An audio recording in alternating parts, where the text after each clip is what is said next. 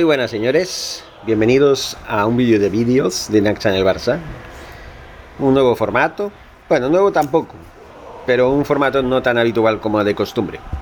Vamos a iniciar una etapa en la que vamos a elaborar un poco más los vídeos, aunque ya los elaboro bastante, pero más, más, quiero más, quiero imágenes, quiero image, que podría también, que también, que también, pero es otra manera de editar, un poco más perfeccionista.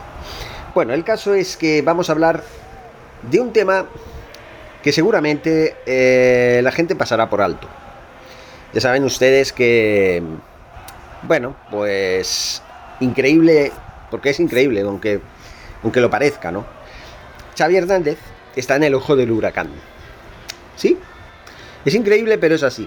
Un sector importante del barcelonismo tóxico, que para mí no es barcelonismo, para mí es el merengonismo barcelonista, es decir, son merengones porque están más, más cerca del Real Madrid que del Barça. Esa gente que dice que es socia o que dice que es muy afanática, que te dice que, claro, si yo no apoyo al curifismo, pues soy malo, ¿no? Yo no soy barcelonista. No digo que no lo seas, pero sí voy a decirte que eres un falso barcelonista, para mí. ¿Por qué? Porque la esencia del Fútbol Club Barcelona desde los años 70, desde la época de Rinus Michels, pasando por Udo Lattek, pasando por Terry Venables, luego pasando por Johan Cruyff, luego pasando por, eh, pues ya saben, ¿no? Frank Rijkaard, Pep Guardiola, Luis Enrique y un poquito, un poquito, eh, un entrenador que que pocos se recordarán, aunque es bastante reciente. Quique Setién. Todos defienden una filosofía parecida, con la base del curifismo, una base importante, una base que nos ha dado éxitos, una base que desde los años 90 nos ha dado 17 ligas por 10 por parte del Real Madrid. Ya saben que sin el VAR o que sin los ayudas arbitrales el Barça hubiera tenido muchísimas más ligas y el Real Madrid muchísimas menos. Pero bueno, ya no se puede cambiar lo que, lo que no se puede cambiar. Señores, hoy vamos a, a repasar tres fracasos sonados en Europa, pero no en las competiciones europeas, sino en las competiciones coperas de cada país. Por ejemplo, en la Copa de Alemania, y en la Carabao Cup o la EFL Cup, que es la Copa de Inglaterra, que hay dos copas, está la EFL Carabao Cup y también está la otra, la FA Cup, que también es una competición tipo copa y que ahí incluso es más fácil conseguir un, cuatre, un cuarteto, ¿no? Un triplete ya no, sino un cuarteplete o como se le quiere llamar, un, un tetraplete. Creo que es un tetraplete. Bueno, pues luego imagínense, el exa el hexaplete, ¿no? Pues sería heptaplete en este caso para los ingleses, ¿no? Bueno, el caso es, que eh, en la Copa de Alemania empezamos por aquí. Vamos a ver si lo pronuncio bien. No creo que lo pronuncie bien, porque yo alemán no sé, ¿vale? Salvo Kartoffen y ya y, poco más. Eh, Saarbrücken, o Saarbrücken, 2, Bayern de Múnich 1. Eliminado el Bayern de Múnich en 16 avos de final. Ustedes me dirán, por el amor de Dios, ¿qué me están diciendo? ¿Por el amor de Dios? Pues sí. El Bayern de Múnich eliminado en, en 16 avos de final. ¿Qué significa esto? Que si a Xavi Hernández le pasara lo mismo, es decir, cuando juguemos los 32 avos de final en la siguiente ronda, que bueno, ahora están en la ronda previa, los 64 avos de final, se está jugando entre eh, primera división, segunda división y primera RFF, etcétera, a partido único, menos mal, ¿vale? Pues cuando nos toque jugar contra alguien a partido único en 16 avos de final o en 32 avos de final, como es en este caso, perfectamente nos pueden eliminar como han eliminado al Bayern de Múnich. ¿Qué pasa? Que si Tuchel, que es el que está en el Bayern de Múnich, ha sido eliminado por una tercera división de Alemania, si esto le pasa a Xavi Hernández, ¿qué dirían los señores tóxicos? Tanto la caverna madridista, que esa ya la sabemos, ya podemos esperar cualquier cosa, como los tóxicos barcelonistas, falsos barcelonistas, merengones barcelonistas, que solo están para tocar los cojones al Barça. Simplemente, como decía Joan Laporta hace varios años, en la primera etapa de presidente que tuvo, que, que dicen que son barcelonistas y no lo son. Que mucho cuidadito, mucho ojo con esta gente que trata de engañarnos, que trata de embaucarnos, no, con estas palabras exactas, pero ya me entienden, ¿no? Y eso es muy penoso.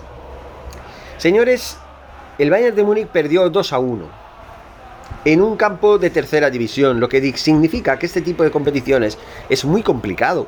¿Por qué? Porque vas a un campo que tiene unas dimensiones distintas a las que tú estás acostumbrado, que tiene eh, unas condiciones distintas en cuanto a lo mejor altitud de donde esté el, el lugar, o de clima, o de lo que sea, que ellos están más acostumbrados a jugar de otra manera, porque en las categorías inferiores juegan de una manera más física que no en la categoría reina, podríamos, decirlo así, y perfectamente podemos perder, porque es un partido, es a cara o cruz, es como una final y, que ya saben que suele ser a un partido, ¿no? Yo siempre he estado en contra de las finales o de los partidos a partido único, pero en este caso en las competiciones de copa si todas las eliminatorias son a partido único, no lo veo mal porque le das una, cierta ventaja, o no ventaja, pero le das una oportunidad más grande al equipo más pequeño. Pero bueno, aquí se demostró que el Saarbrücken seguramente será eliminado en la siguiente ronda por un, un equipo de la Bundesliga o de la Bundesliga 2, que también es más fuerte, pues ha eliminado el todopoderoso Bayern de Múnich y no podrá conseguir el sextete como en el año 2020. ¿Por qué? Porque no va a conseguir la Copa de Alemania. Eso está claro. Por el otro lado, eh, bueno, no sé si quieren ustedes saber qué pasó exactamente en la en esta copa, ¿no? Bueno, vamos a hacer una lectura pequeña del partido porque no quiero que se me extienda demasiado. El Bayern de Múnich marcaba en el minuto 16 por parte de Thomas Müller el 0-1, empataba Sondheimer en el 45 más 1. Y en la segunda parte, pues señores, en el minuto 90 más 6, Gauss hacía el 2 a 1 que eliminaba al Bayern de Múnich de la Copa de Alemania. Vamos ahora con otras competiciones, como es la FL Carabao Cup. Atención porque Manchester United, Newcastle United, Newcastle United 0-3. El equipo de Ten Hag eliminado de la Copa inglesa. La copa inglesa, sí. Una copa que, bueno, en este caso el rival, pues es un rival de la misma categoría. Lo mismo que el Arsenal, que también ha sido eliminado por el West Ham United por 3 a 1. ¿Qué quiero decir con esto? ¿Vale? Mm, si quieren, también podemos analizar estos dos partidos muy rápidamente. Como es el Manchester United, Newcastle United, que estaba muy claro que, eh, bueno, pues la, victoria del, Newcastle ha sido muy clara, ¿no? Bueno, Almirón en minuto 28-0-1, Hall en el 36-0-2, casi seguidos, y en el minuto 60 Willock hacía el 0-3 definitivo. Por parte del Arsenal, eh, West Ham United Arsenal, bueno, pues se adelantaba en el marcador White en propia puerta, eh, minuto 16, Kudus en el 50 hacía el 2 a 0 y Bowen el 3 a 0 en el minuto 60, un despropósito que fue un poco paliado en el 96 por parte de Odegar. Simplemente, Odegar hacía el 3 a 1 que maquillaba un poquito el resultado, ya no hacía que la, goleada no fuera tanta, ¿no? De 3 a 0 pasaron a 3 a 1. Pero bueno, eso no quita el, el, el despropósito, la debacle del Arsenal de un gran entrenador de un gran entrenador como es eh, Mikel Arteta, que es un gran entrenador, que en pretemporada le metió un 5 al Barça. Es verdad que el Barça marcó 3 goles, pero bueno, el Arsenal nos ganó 5-3 en pretemporada. Todavía no estábamos tan rodados. Y ellos ya llevaban 4 o 5 partidos de rodaje, tenían más ventaja. Pero bueno, ya la hora de la verdad se verá en las competiciones oficiales si nos encontramos alguna vez en la Champions. Eso era lo que quería comentarles. Pero bueno, eh, esta es la primera parte. Vamos a la primera parte porque sí, en TikTok voy a subir una segunda parte, pero aquí quiero extenderme un poco más en el resto de plataformas que no nos ponen límites. Bueno, señores, Lo dicho, iniciamos la segunda parte para que se sepa. Eh, ¿Qué tengo que, decir al respecto? ¿Cuál es la reflexión? ¿no? Bueno, la reflexión es muy clara, es el cinismo que hay en el entorno barcelonista, no en el completo entorno barcelonista, ya saben que no es un 100%. Gracias a Dios hay una gran parte del barcelonismo que cree en Xavi, que cree en Laporta, que cree en el curifismo, y eso es a lo que hay que ceñirse. No podemos, no podemos basarnos en el resultadismo al 100%. Y muchos me dirán, bueno, pero entonces ¿en qué quedamos? ¿Defienden el curifismo o defienden el resultadismo? Yo defiendo el curifismo, pero también el resultado. ¿Por qué? Porque si jugamos bien, lo normal es que ganemos. También puede pasar que perdamos y se puede aceptar, pero claro, si jugando bien eh, con Xavi no ganamos, es porque algo no va bien, es porque algo no hace bien, ¿vale? Y ganar ganamos.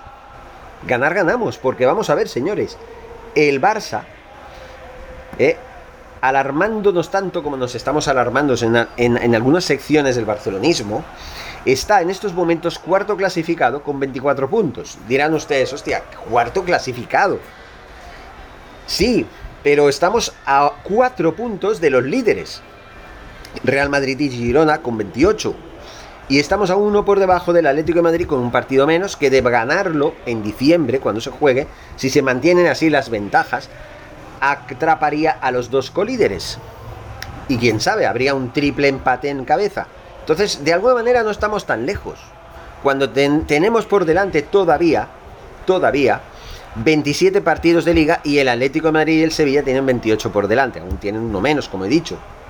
Pero el Barça tiene un mundo de puntos eh, en el cual todavía podemos tener muchas más oportunidades siempre y cuando no empecemos a perder puntos tontamente. Claro, porque si por ejemplo son 81 puntos en juego y son 4 de desventaja en la jornada 11. Hace dos años en la jornada 11 estábamos a 11 puntos del líder en la novena plaza, es una gran diferencia. Pero bueno, lo que yo digo, 81 puntos en juego a estas alturas no son nada teniendo en cuenta que los partidos clave que teníamos que ganar los ganamos. Perdimos en el clásico de la manera que ya saben ustedes, ya hicimos el resumen eh, adecuado. Eh, pero bueno, es lo que hay, ¿no? Con esos robos arbitrales que influyeron eh, excesivamente en el resultado final, porque claro, viene Bellingham, que es un crack, y ni nos mete dos goles y ala, pa' casa, ¿no? Nos remonta el 1-0 y todo lo que habíamos hecho bien en el tema resultado, pues no sirvió de, mucho, la verdad. Es verdad que Gundogan echa de menos un poco de mala hostia, pero él no se quejaba de la mala hostia durante el partido, se quejaba de la mala hostia después del partido. La reacción del equipo, en la decepción y el enfado que tuvo el equipo después del partido, que a él le pareció insuficiente. Entre otras cosas, creo que aquellos que están hablando de Xavi de esta manera, que no depositan la confianza en él, que tienen todo el derecho de, pensar que no les gusta y que, preferirían otro entrenador, pues ya lo han visto, ya lo han visto, señores.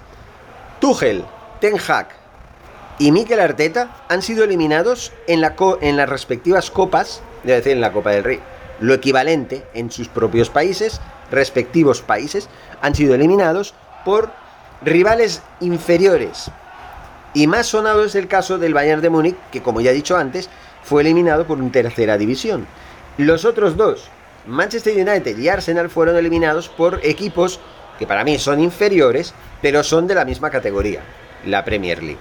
Bueno, igual, son, son sonados. Eh, eh, es así.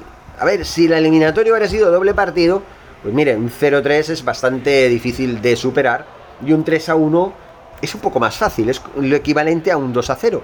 Como ahora no hay gol a verás dentro de las eliminatorias y el gol mm, marcado fuera de casa no vale doble, sino que da igual que empates o que quedes 3-1 en el partido de ida, luego quedes 8 eh, a 6, te vas a la prórroga, ¿vale? Aunque marcando 6 goles fuera de casa, pues antes te serviría para pasar de la eliminatoria, pero le quitaba un poquito de emoción y un poquito de justicia, ¿no? En fin, ¿Qué puedo decir de esto? Para mí, Xavi es tan susceptible de pasar algo como esto, como estos equipos, y la verdad, no sé si ustedes pensarán, pero creo que perder contra un tercera división en la Copa de Alemania, aunque sea factible porque es a partido único en 16 avos de final, para mí es peor que caer eliminado de la fase de grupos la temporada pasada en un grupo en el que estaban el Bayern de Múnich y el Inter de Milán como rivales. Y cuando nosotros estábamos todavía con el proyecto ahí recomponiendo las piezas. Resulta que la pasada temporada en la que tuvimos ese segundo debacle consecutivo, porque el anterior también tuvimos un, una debacle similar, ya que también caímos en fase de grupos, en un grupo igual de difícil, resulta que ganamos la liga y ganamos la Supercopa dándoles una paliza a los señores del Real Madrid en la Supercopa de España allá en Arabia Saudí, que curiosamente va a ser la sede del Mundial 2034. La FIFA no aprende. Te haremos un vídeo al respecto, dando la opinión de que me parece a mí que Arabia Saudí se convierta en la segunda Qatar. ¿Vale? En fin. Lo dicho, para mí es una vergüenza que se tenga esta consideración tan negativa a Xavi Hernández, diciendo que el Barça no está jugando bien, que es verdad, no está jugando bien, pero tampoco está mal, no estamos peor en cuanto a conjunto. Bueno. Bueno, pues eso, ¿no? Simplemente hay que apoyar a Xavi. he estado ahí no sé cuánto tiempo con el tiempo parado, ya me he perdido.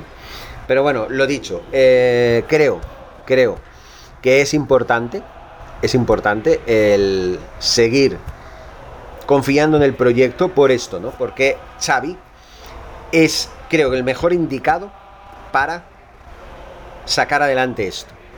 Y porque, como he dicho antes, venimos de ganar la liga.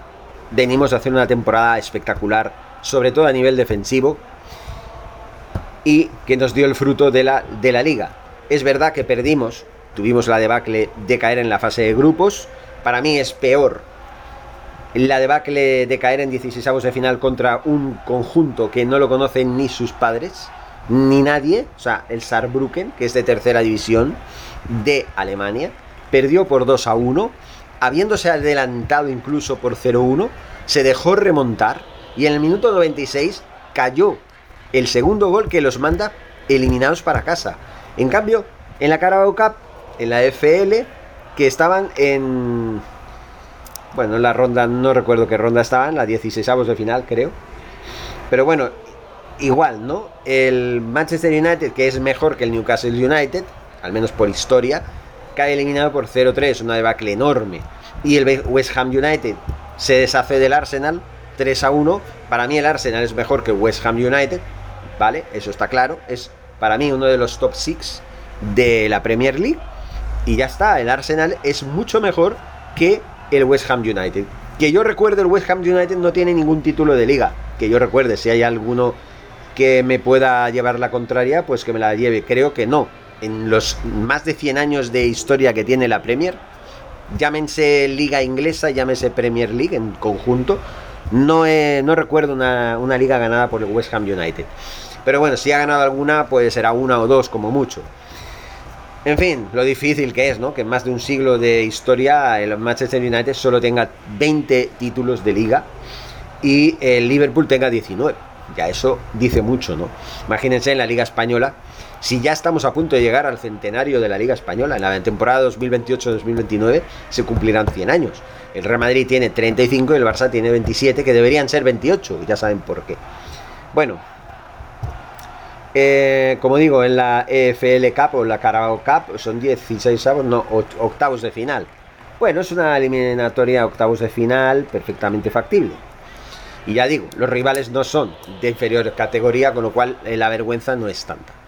En fin, yo ya lo, lo tenía que decir y lo digo claro, ¿no? Para mí, esto es una vergüenza que se vapulee tanto a un entrenador como Xavi pues se cuestione el modo y la filosofía de juego, es verdad que nos faltan muchas, muchas limitaciones en cuanto a nivel ofensivo. Nos está costando mucho acertar y materializar las jugadas de gol. Y en defensa estamos más endebles. Y esta es la, la, diferencia, ¿no? Mientras que en la temporada pasada recibimos un total de 15 goles, que fueron 9 hasta la jornada 27-28, en esta temporada estamos ya con 12 goles encajados en 11 jornadas, lo que dice mucho del bajón que hemos sufrido a nivel defensivo y que seguimos con la misma mierda en, a nivel ofensivo. Porque sí, es verdad, es verdad que tenemos a Joe Félix que empezó muy finito, eh, Lewandowski ha estado lesionado un mes, casi, y ha estado menos acertado que la temporada anterior. Y bueno, Ferran Torres, es verdad que esta temporada ha empezado más enchufado, pero ahora está más, más con un bajón, aunque es verdad que está marcando más goles que la temporada pasada, lo que significa también mucho. Eh, digamos que Ferran Torres, Ferran Torres, en el fondo sigue siendo el mismo jugador mediocre que fue la temporada pasada, solo que a esta vez está siendo maquillado por el mero hecho de que pues ha marcado más goles, ¿no? Eso sí, vamos a ver cuántos goles ha marcado Ferran Torres en esta liga. Y a partir de aquí, pues vamos a ver, ¿no? Eh, goleadores. Ferran Torres no está ni en, el, ni en el top 10, ¿no? Pero alguno tendrá. Alguno tendrá, yo estoy buscándolo y no lo veo. Aquí, tres goles. Bueno, tres goles en lo que llevamos de liga, 11 jornadas. Teniendo en cuenta en los números de la temporada pasada, mm, no está mal, ¿no? Vamos a ver cuál es el resultado de la temporada pasada, que fue la primera que jugó eh, al completo Ferran Torres, ¿no? Eh, vamos a ver, goleadores. Ferran Torres marcó un total de... Vamos a ver... Mm, pues no aparece, es que no aparece, es que fue un desastre. En 38 jornadas estoy hablando, ¿eh? Ferran Torres, hay que ir muy abajo. Aquí está, cuatro goles. Cuatro goles. Sí, cuatro goles. Es verdad, ustedes dicen, no, pero se ha marcado ocho goles en total. Sí, entre la pretemporada y, la, y el inicio de liga. Pues sí, en la pretemporada creo que marcó unos cuatro, tres, cuatro goles. En la Champions creo que lleva dos. Y en la liga pues lleva tres, ¿no? Y ha marcado goles. Pero aunque está mejor, bueno, cuatro goles en la temporada pasada, ¿eh? O sea, un desastre. Eso sí, lo intenta, lucha, trata de marcar goles, tiene ocasiones, pero falla la mayoría. Entonces no nos sirve un jugador así. Simplemente es eso. Pero bueno, eh, lo que he dicho, ¿no? Eh, ya me estoy expandiendo más de 22 minutos, pero es importante, es importante porque veremos cómo lo hacemos de aquí en, en TikTok. Voy a grabar aparte, creo yo. En fin, señores, eh, lo dicho, ya me despido. Tenemos que tener más fe en Xavi Hernández. Tenemos que creer en nuestro proyecto. Creemos que el proyecto no es cuestión de uno o de dos años. Para mí es un éxito porque desde el noviembre del 2021 hasta hoy tenemos un bagaje positivo de títulos. Tenemos una Supercopa de España y una liga. que quien no hubiera firmado ganar una liga en el primer año como entrenador del Barça, teniendo el poco palmarés que tiene obviamente Xavi Hernández. Pero hay que tener en cuenta una cosa. Guardiola cuando empezó entrenando al Barça solo llevaba un año en el filial y sí, lo ascendió y demostró que es un gran entrenador. Pero en el Barça era similar a Xavi Hernández. Era similar. Ni siquiera Luis Enrique podíamos decir que se podía equiparar a Guardiola y a Xavi Hernández. Porque Luis Enrique, cuando estuvo en el Barça, venía de entrenar al Celta y al filial del Barça. Y creo, no sé si llegó a entrenar a la Roma o no sé si fue después. Pero bueno, tiene un currículum un poco más extenso. En cambio, Xavi Hernández es similar. Viene al Barça después de haber entrenado un equipo de Qatar, después de haber jugado cuatro años ahí, luego ser el entrenador y sí, llevarlo a ganar su liga, pero ya está. El único bagaje que tiene es que ha entrenado en Arabia Saudí o en Qatar en este caso. Creo que es el Al-Sad, ¿no? Se llama Al-Sad o algo así. Se llaman tan parecido que ahora no me recuerdo si era el Al-Sad. Sí, creo que era el Al-Sad. Bueno, algo así. Eh, en fin, eh, lo dicho. Para mí es una vergüenza el tener que dilapidar a un entrenador teniendo en cuenta esto, ¿no? Las credenciales. Mire, tengo una liga y una Supercopa de España. A ver, ¿qué, qué consiguió Guman? Consiguió una Copa del Rey. pero la liga no la consiguió. Y en Europa hizo el ridículo. Bueno, es verdad que en este año anterior tuvimos la debacle, jugamos la Europa League, también nos eliminó en el primer año el, Eintracht de Frankfurt y en el segundo creo que fue el Manchester United, el que nos eliminó. Bueno, pues vale. Eh, ahora estamos en la Champions, ahora parece que es diferente, estamos y parece ser que vamos a ir a octavos de final. Y una vez estemos en octavos de final, después de estas dos debacles, que para mí no se pueden considerar ridículos, por la situación precaria en la que nos ha dejado el señor Kuman, el señor Bartomeu, el señor eh, Ernesto Valverde, el club de amigos, etcétera, etcétera. ¿Vale? Eso quiero que lo tengan bien en cuenta. Porque es así. Entonces, señores, no podemos dilapidar a un entrenador que es para mí el más indicado para llevar el barco del Barça a donde nos lleve. A final de temporada veremos los resultados. Hasta entonces creo que es prematuro juzgar a alguien cuando no ha presentado sus credenciales de esta temporada. Y como yo creo que las credenciales de la temporada pasada con esta Supercopa de España y esta liga, creo que debería tener el voto de confianza que no tienen gran parte no gran parte de la sociedad azulgrana, sino un gran, gran número de personas, porque para mí creo que la mayoría de barcelonistas apoyamos a Xavi, pero siempre hay un gran número minorista que no lo apoya. Bueno, pues yo creo que merece la pena, merece ese crédito. Creo que lo merece. Es injusto que se le tache, es injusto que se le señale con el dedo, porque hayamos perdido el clásico, no significa que ya, ya está. No, no significa eso, significa que el Barça va por el buen camino. Y si, y si perdimos contra el Real Madrid es porque nos han robado 7 penaltis en 11 partidos en esta temporada. Por no eh, añadir más cosas. En fin, señores, lo dicho, para mí Xavi Hernández merece todo el crédito del mundo y vamos a seguir apoyándolo. El proyecto merece que se siga apoyando. Si no se quiere apoyar, que venga alguien, que venga Tuchel, que venga Ten que venga Mikel Arteta, a ver si, si fuera capaz de hacer algo. No, no lo haría por como una varita mágica fue llegar y ala, venga, estamos, estamos jugando como el Barça de Guardiola. No. No. Porque aquí engaña un poco la cosa. Ustedes dirán, sí, pero Guardiola llegó en el año 2008, ¿no? Después de Reinhardt, y con el equipo logró la esencia en el 2008-2009. Bueno, la logró, pero señores, el Barça de Guardiola no se forjó con Guardiola, se forjó con Rijkaard cuatro años antes. Ya llevaba una temporada, una, una época de temporadas en la que se estaba forjando un equipo de leyenda como llegó a ser. Lo único que hizo Guardiola fue encajar las piezas, fichar a algunos jugadores que podían encajar aún más esas piezas y hacerlas rodar, señores. Eso es lo que hizo el señor Guardiola. Y ya está. Y lo llevó a la excelencia.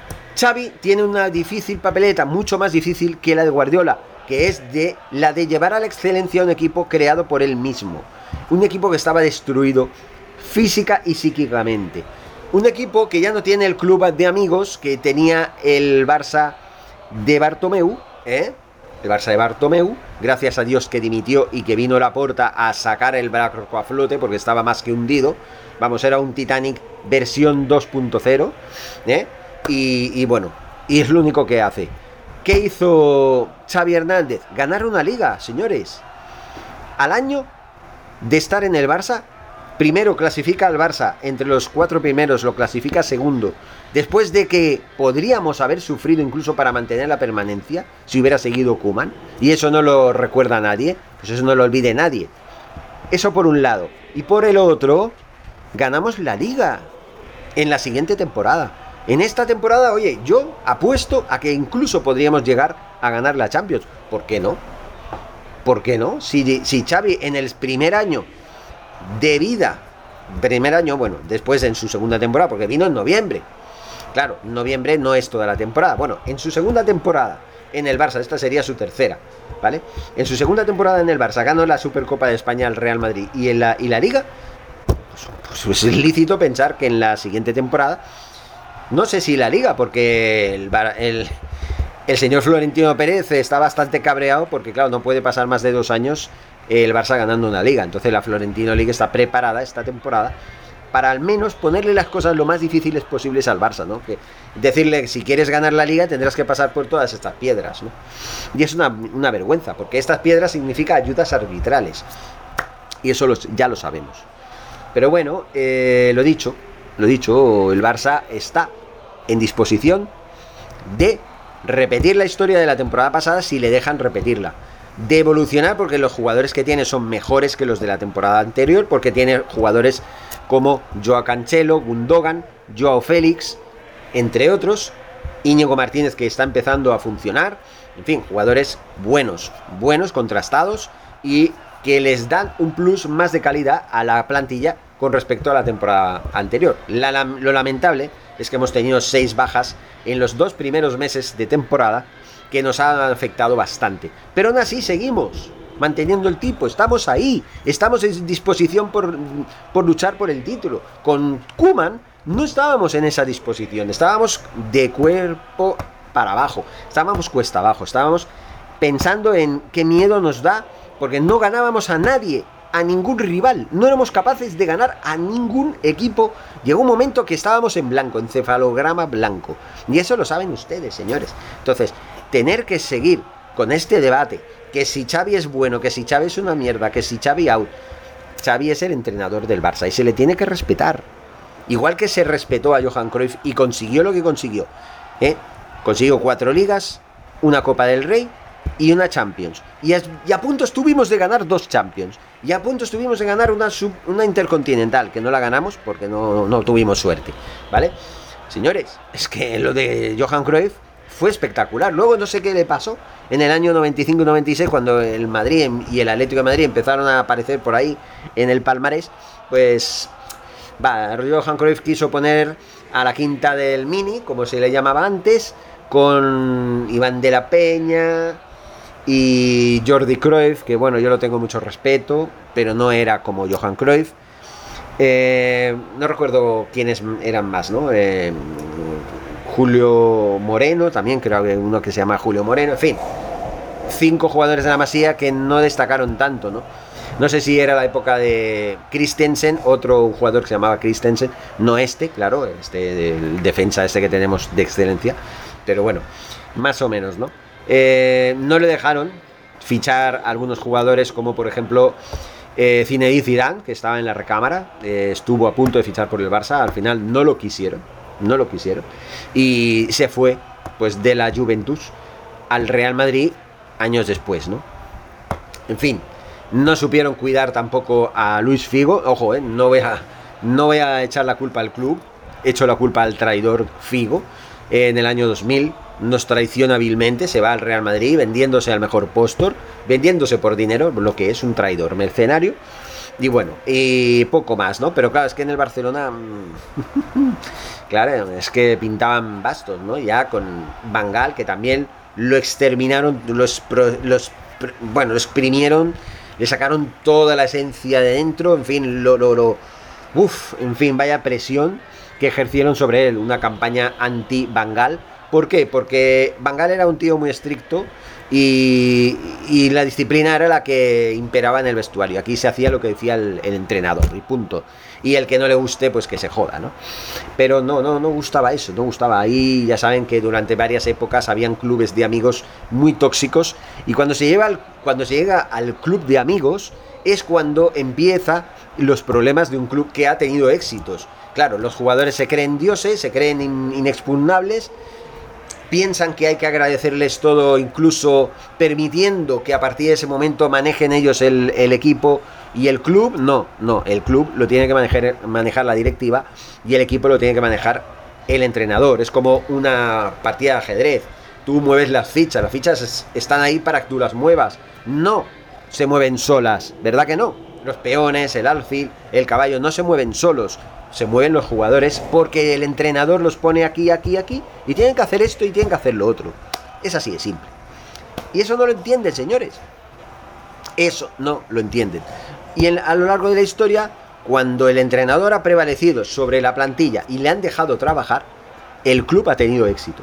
Cuando ha sido al revés, el club se ha hecho añicos, ha ido a la mierda, ha hecho aguas, como en la época del 2017, desde que llegó el tóxico de Moneymar, el rey de los moneys, que nos hizo pasar cuatro años fantásticos y espectaculares con la MSN, pero que a nivel de vestuario era tóxico.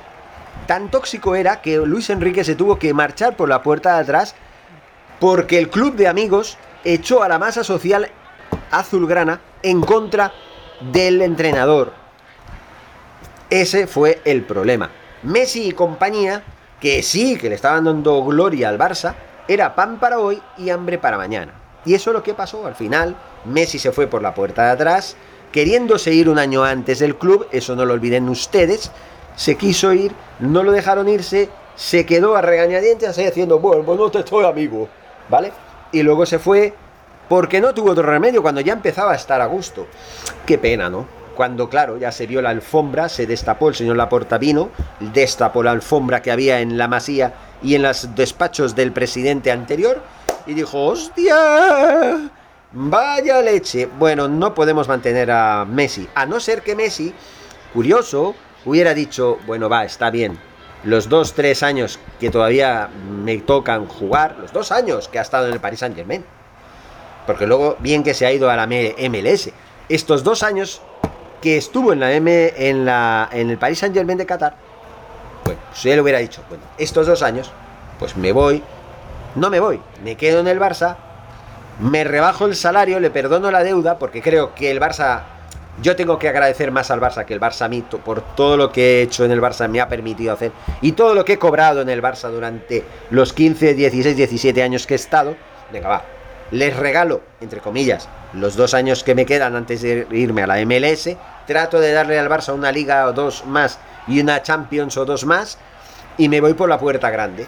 Y hasta ahí quedo como el dios del Barça, como lo que es, pero con un final un poco agridulce. Por eso ahora, claro, le dicen, no, yo es que amo al club, yo ojalá, ojalá pudiéramos hacer una despedida. Claro, viene el otro, ¿no? Eh, Gerard Moreno de Gigantes publica una noticia que no fue cierta porque los medios fueron erróneos y vaya el tío y le dice, ah, mientes como siempre. Bueno, ¿qué? ¿Te molesta que, que Gerard Moreno haya dicho que te reuniste con la porta para acordar una fecha para hacer la despedida que mereces. No creo que eso sea un insulto, como dije en el anterior vídeo. No creo que eso sea para ponerse de la manera que te pusiste, ni para humillar a al streamer como lo humillaste, ¿no? Desacreditándolo, echándole mierda de cara a su canal y a su prestigio. En fin, una vergüenza el jefe del club de amigos desde el 2017 hasta el 2021, que como ya he dicho muchas veces, provocó la debacle en Europa del Barça en los últimos cuatro años, desde el 2017 hasta el 2021, con las debacles de Roma, París, Turín, em, Lisboa con el Bayern de Múnich con el 2 a 8 eh, y, y el que me dejo de Anfield, ¿no? En fin, juzguen ustedes, pero yo creo que lo tengo muy claro. A Xavi Hernández hay que apoyarlo. Hay que apoyarlo, punto, hay que apoyarlo porque es el entrenador que tenemos, porque es el proyecto que tenemos y porque no lo está haciendo nada mal cuando la temporada pasada ganó una liga, señores, ganó una liga y eso no se está valorando y eso cabrea, cabrea, señores, es así de claro. Explotado, sí, se sabía. Miren, yo quería hacer un vídeo de 10 minutos y llevo casi 40. Y es así. En fin, señores, lo dicho, muchísimas gracias por seguirnos. Síganos en TikTok, síganos en YouTube y síganos en todas partes, porque en Channel Barça está más vivo que nunca. Hasta pronto. Y Forza Barça y Forza Xavi y Forza Laporta para todos los merengones y los falsos barcelonistas o los merengones del Barça. En fin, hasta pronto.